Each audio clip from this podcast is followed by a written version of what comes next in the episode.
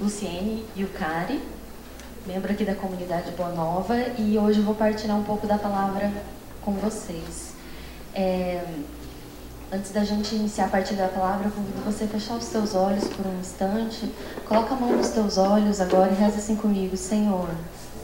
Abre os meus olhos para que eu possa enxergar a tua vontade em minha vida. Coloca a mão sobre os teus ouvidos e reza assim: Senhor, abre os meus ouvidos para que eu possa acolher a tua palavra. E coloca a mão sobre o teu coração e reza assim comigo: Espírito Santo, eu te dou liberdade para agir no meu coração, para agir na minha história de vida esta noite. Amém. Agora olha aqui na frente, vamos pegar a nossa Bíblia no livro de Filipenses, capítulo 3. Tem alguém aqui que está vindo aqui na Boa Nova pela primeira vez? Sejam bem-vindos. Fala para a irmã que está do teu lado, bem-vinda à comunidade Boa Nova.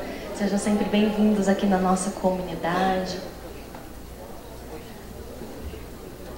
Filipenses capítulo 3. Vamos lá. Acharam? Eu vi o um meme, gente, de internet esses dias, achei o um máximo que fala que católico, né? Sabe aqueles negócios que tá na moda? Você é católico? Então diz, vocês já viram, né? Jovenzada viu. Nós que somos jovens, né? Pega esses memes da internet agora. Aí tem um meme, gente, eu rachei de rir no meme, que ele fala assim, ah, você é católico? Então diz, encontrou na Bíblia? É o quê? É amém ou misericórdia? Obrigada pelas risadas, gente. Eu senti muita sinceridade nessa risada de vocês. É porque alguém aqui do lado de cá falou amém ou misericórdia, eu lembrei, mas é verdade, né? Quando falar, ao invés de perguntar assim, e aí, irmã, encontrou? Fala ou misericórdia? Amém ou misericórdia? Amém. Então tá, vamos lá. É, antes da gente ler aqui a passagem, eu queria só trazer um pouco do contexto desta carta de Filipenses. Quem escreveu a carta foi São Paulo. Paulo escreveu essa carta, ele estava dentro da prisão, ele estava dentro do cativeiro.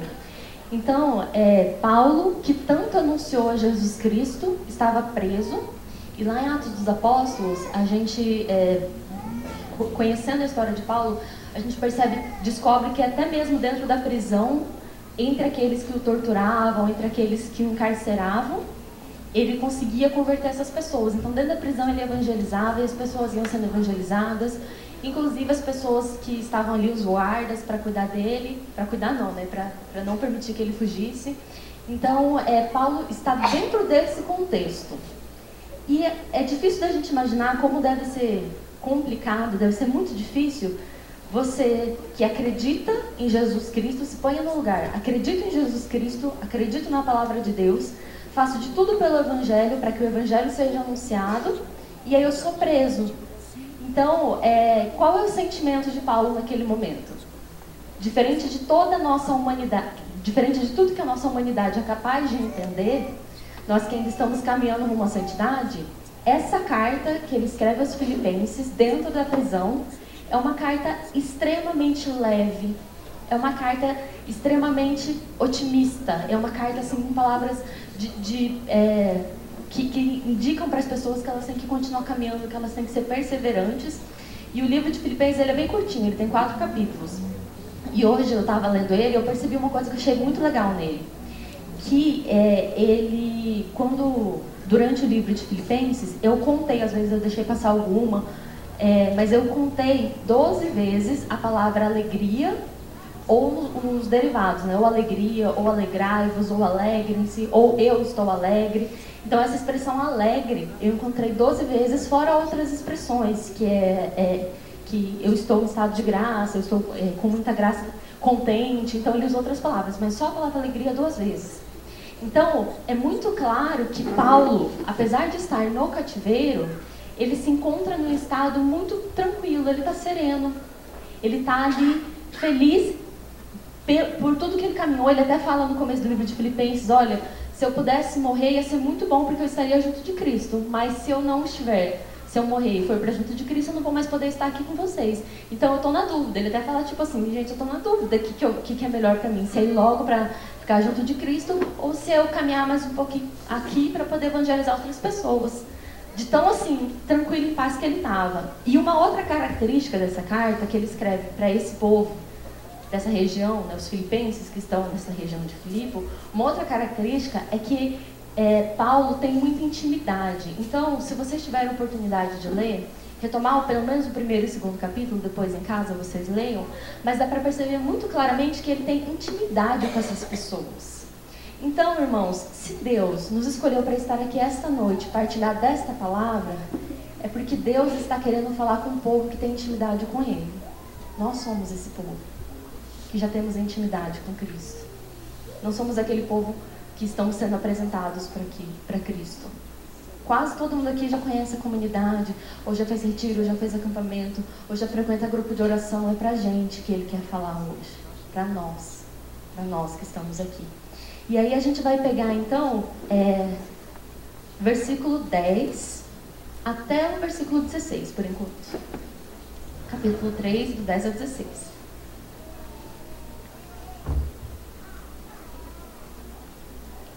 Anseio pelo conhecimento de Cristo e do poder de sua ressurreição, pela participação em seus sofrimentos, tornando-me semelhante a ele na morte, com a esperança de conseguir a ressurreição dentre os mortos.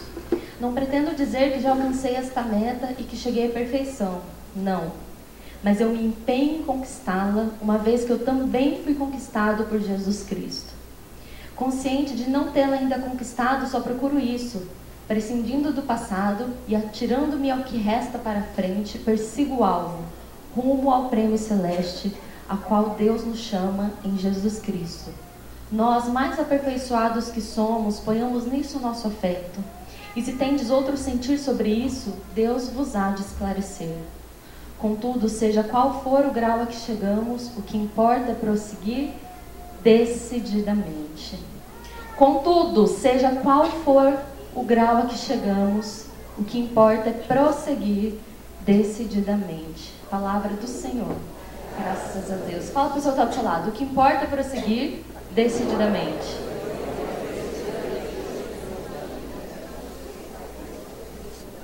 Gente, o que importa é prosseguir decididamente. Não importa que grau nós chegamos, o que importa é prosseguir decididamente.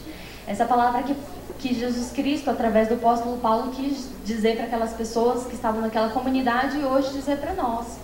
Meus queridos, não importa o que grau nós chegamos, o tanto que nós já caminhamos, o que importa é prosseguir decididamente.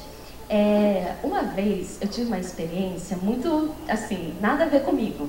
Quem me conhece sabe, não tem nada a ver comigo, mas foi uma experiência, uma oportunidade que Deus me deu. Alguns anos atrás, eu fiz uma viagem e nessa viagem eu tive a oportunidade é, é até engraçado falar. Mas eu tive a oportunidade, verdade, gente, eu escalei, um, não é que escalei, eu subi assim, caminhando uma, não chega a ser montanha, tipo uma colina, assim.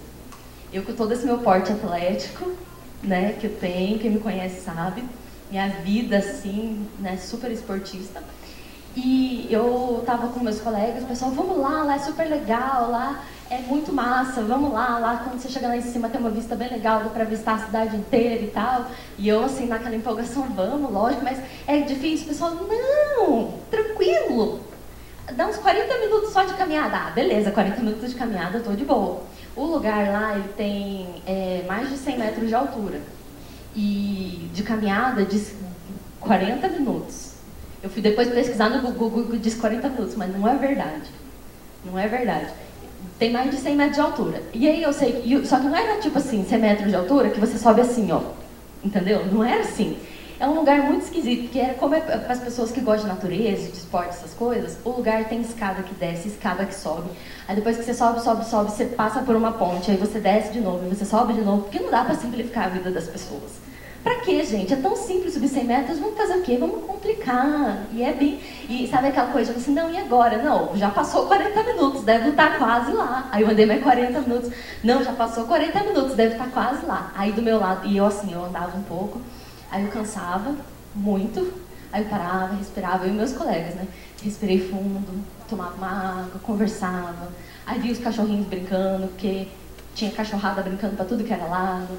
Aí a gente andava mais um pouco, eu falava, não, agora vai, tipo, já estou andando faz uma hora e meia, era 40 minutos, devo estar chegando, então vamos continuar. E eu continuava lá e nada. Aí, gente, aí começou a cena, porque lá no começo, na hora que eu estava subindo, começaram a passar, assim, outras pessoas que andavam, assim, um pouquinho mais rápido que eu, assim, pouca coisa. Aí as pessoas passavam, assim, por mim, tipo, senhor de 70 e poucos anos. E passava, assim, vup, do meu lado, Aí, na hora que eu tava assim, quase acabando, vinha ele descendo. Ô, oh, vai lá em cima, a vista é bonita, vale a pena. Pode ir, vai firme. Aí lá eu, gente, passou, sem brincadeira, passou uma mulher com uma criança de colo, com aqueles cangurus assim, sabe? Ela com roupa toda esportiva, correndo com a criança de colo, aqui apoiada nela, correndo, subindo, e depois ela desceu, ela falou assim, ó, oh, não desiste, lá é bem legal. E, tipo, eu e meus colegas, aí eu comecei a brincar, brincar com meus colegas. Ai, gente, já pensou se a gente desistisse?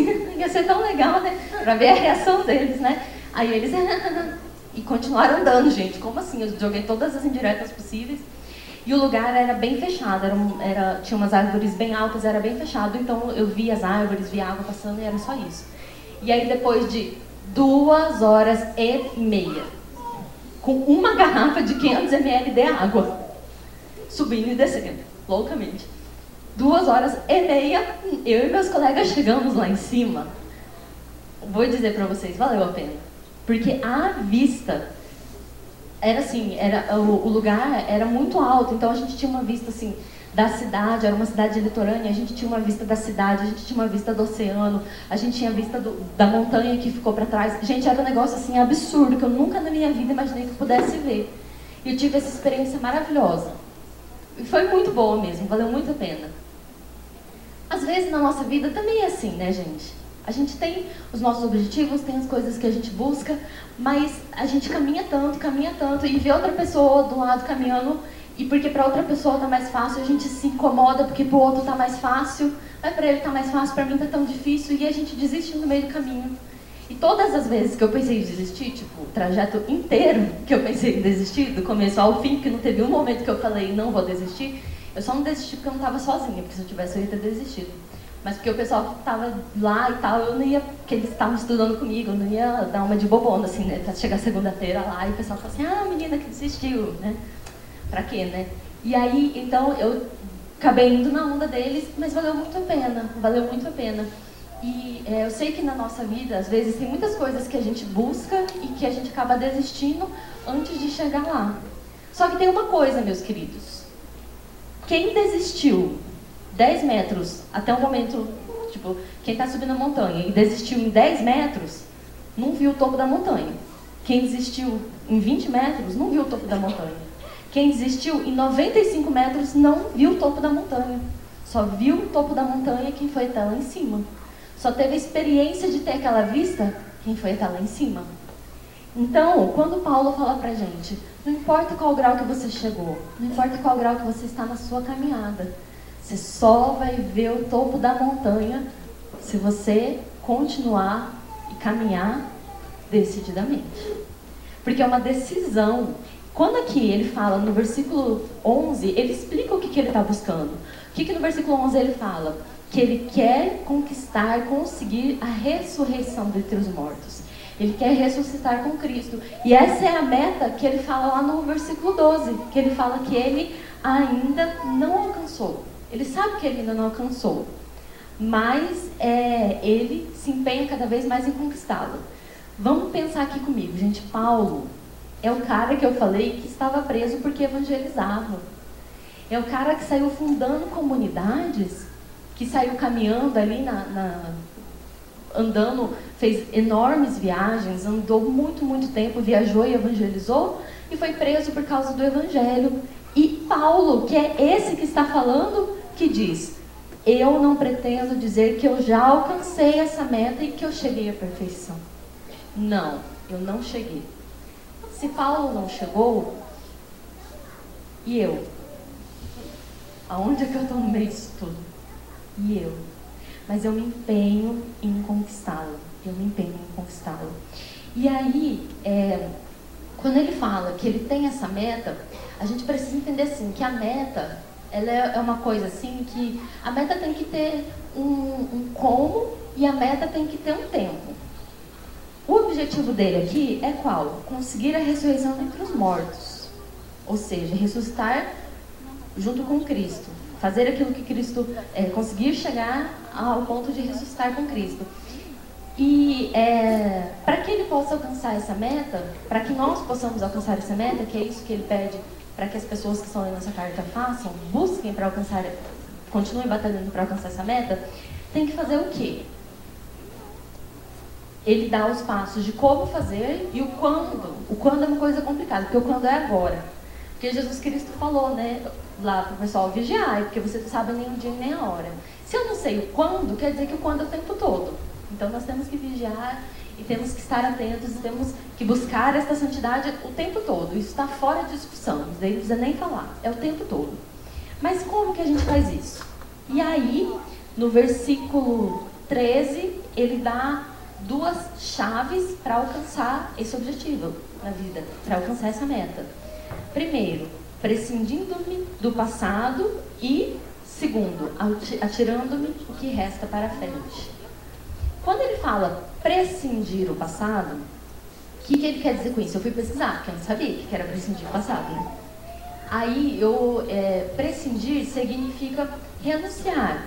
Tem tradução a Nova Jerusalém que ela fala assim, esquecendo-me do passado. Ou seja, é, quando fala renunciar ao meu passado, a gente sabe o que é. A gente já sabe o que é. E graças a Deus eu acredito que, como essa palavra foi trazida para nós hoje, é porque a gente não está mais nesse ponto da caminhada, não. Naquele ponto, sabe, de abandonar aqueles pecador, pecadores gigantes, aquelas coisas assim que a gente já fez na nossa vida, na nossa história, que a gente morre de vergonha. Então, ele fala, renuncia ao seu passado. Prescinda do passado. Mas o que, que é esse renunciar, esse prescindir? Não é assim, esquecer e fingir que ele nunca existiu.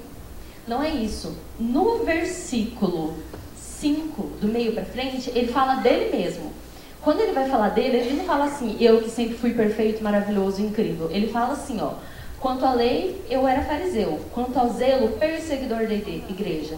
Quanto à justiça legal, declaradamente irrepreensível. Mas tudo isso que para mim eram vantagens, considerei perda por Cristo. Então, Paulo, em momento algum, ele, no ponto em que ele chegou ali de evangelizar, nesse momento ele não fala assim, eu que era maravilhoso, incrível, perfeito, desde a minha vida, desde o momento que eu nasci, fui escolhido e já saí evangelizando da barriga da minha mãe. Ao invés de, de chorar, eu orava em língua já na hora de sair lá, que o médico bateu lá em mim, eu comecei a chorar. Nunca disse isso. Ele assume os pecados dele, ele assume os erros dele. Ele assume as falhas dele do passado. Por quê? Porque isso serve de exemplo para as pessoas poderem entender a história de Paulo e para que possam entender que esse Paulo, que era tão pecador assim, teve a conversão dele, eu que fui tão pecador, que sou tão pecador, também posso ser. Então, é, a palavra de hoje não nos pede para você esquecer do seu passado, não é isso. Mas renunciar às coisas negativas, às coisas que eu fiz no meu passado e enxergar o meu passado à luz de Cristo. Eu enxergar aquelas coisas ruins que eu fiz, os pecados que eu realizei na minha vida, e a partir do momento que eu olho a minha história à luz de Cristo, eu posso transformar toda a desgraça que eu vivi, toda a desgraça que eu realizei em graça, através do meu testemunho. Então, primeira coisa, eu preciso prescindir do meu passado. Renunciar às coisas que eu fazia errado e que eu sei que eu faço errado.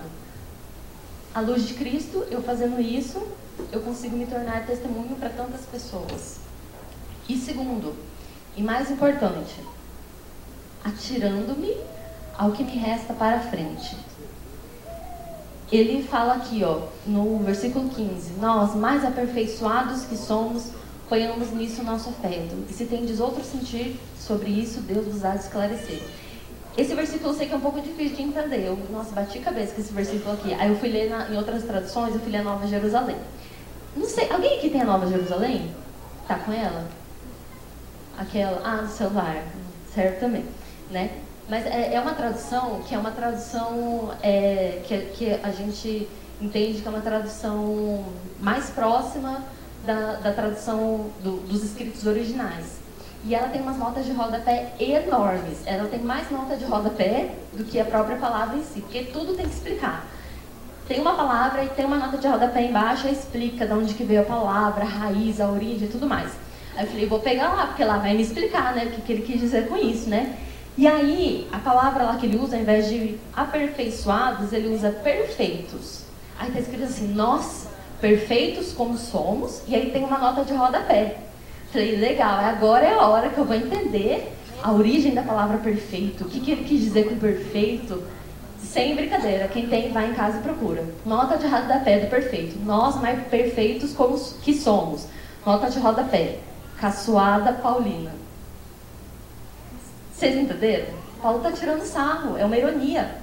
Caçoada Paulina. Nós, perfeitos como somos, ponhamos isso no nosso afeto. Gente, ninguém chegou à perfeição ainda.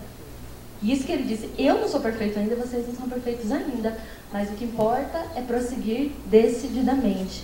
E aí, é, ele, mais para frente, no final da carta dele, ele começa a explicar e explica muito claramente o como fazer e o que fazer para então continuar caminhando, continuar caminhando.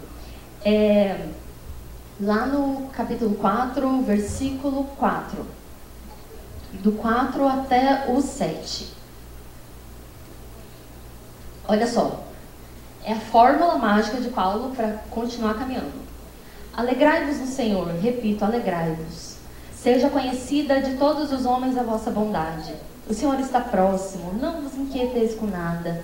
Em todas as circunstâncias, apresentai a Deus as vossas preocupações mediante a oração, as súplicas e ação de graças e a paz de Deus, que excede toda inteligência, haverá de guardar vossos corações e vossos pensamentos em Cristo Jesus.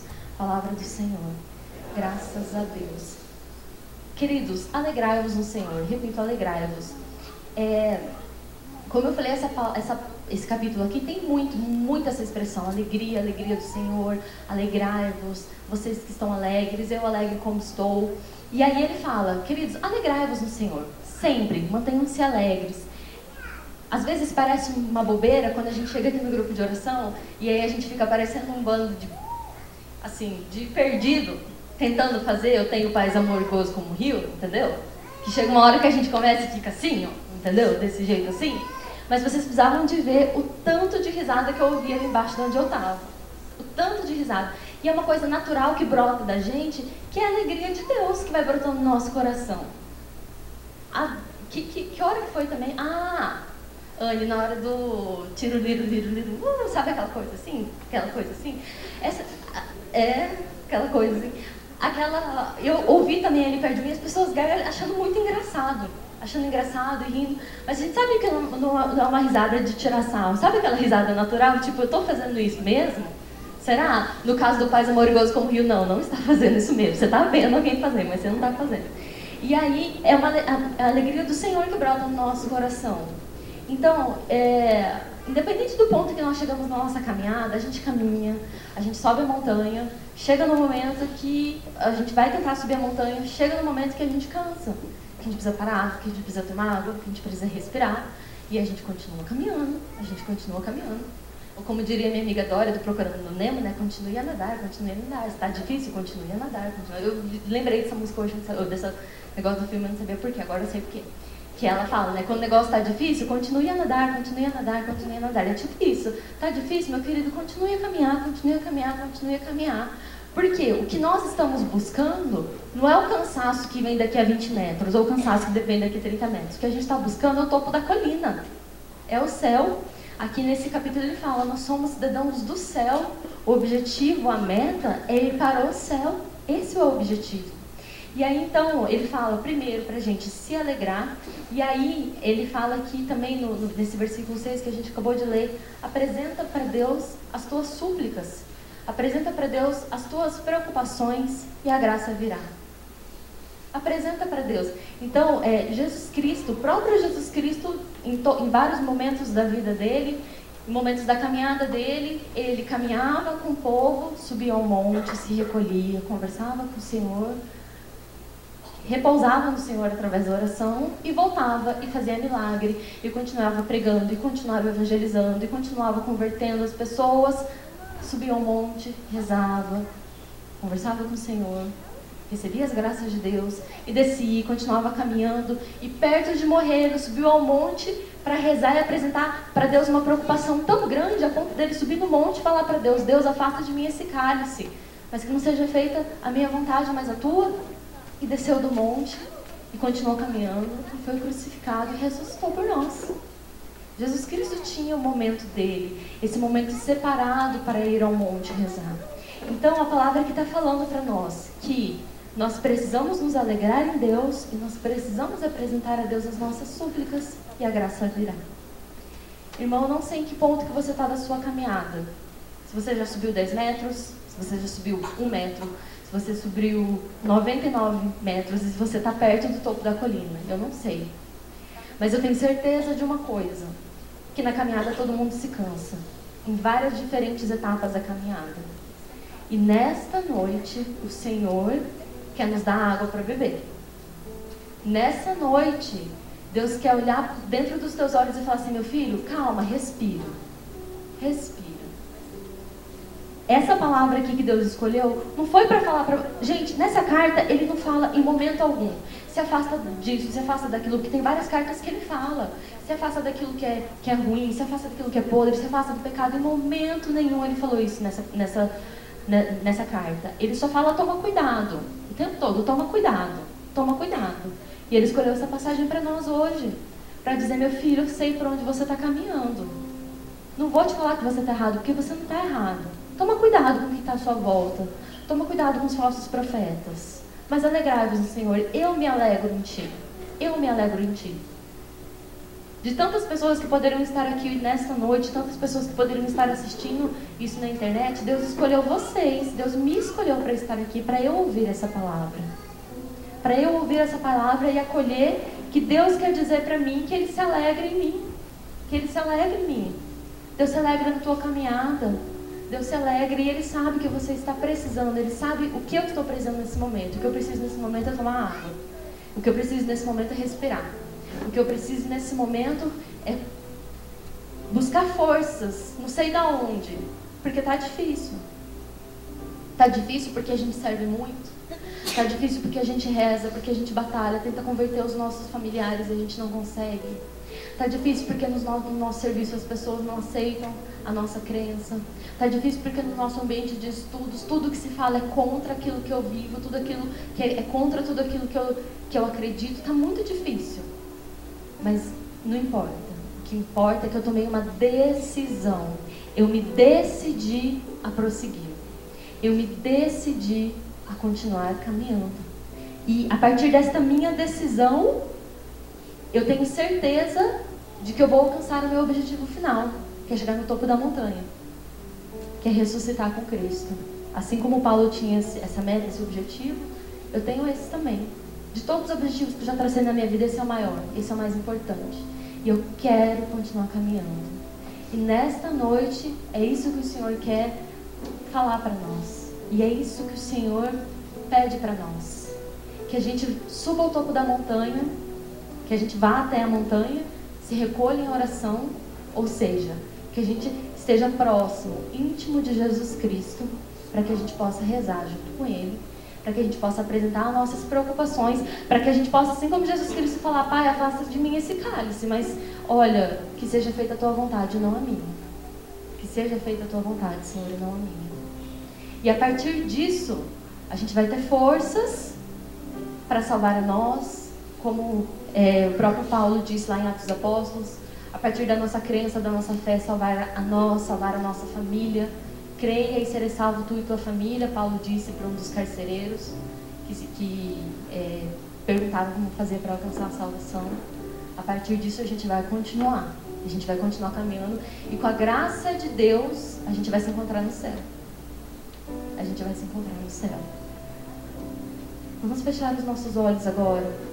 Eu te convido, irmão, para que você agora possa se imaginar neste lugar, neste lugar de encontro com Jesus.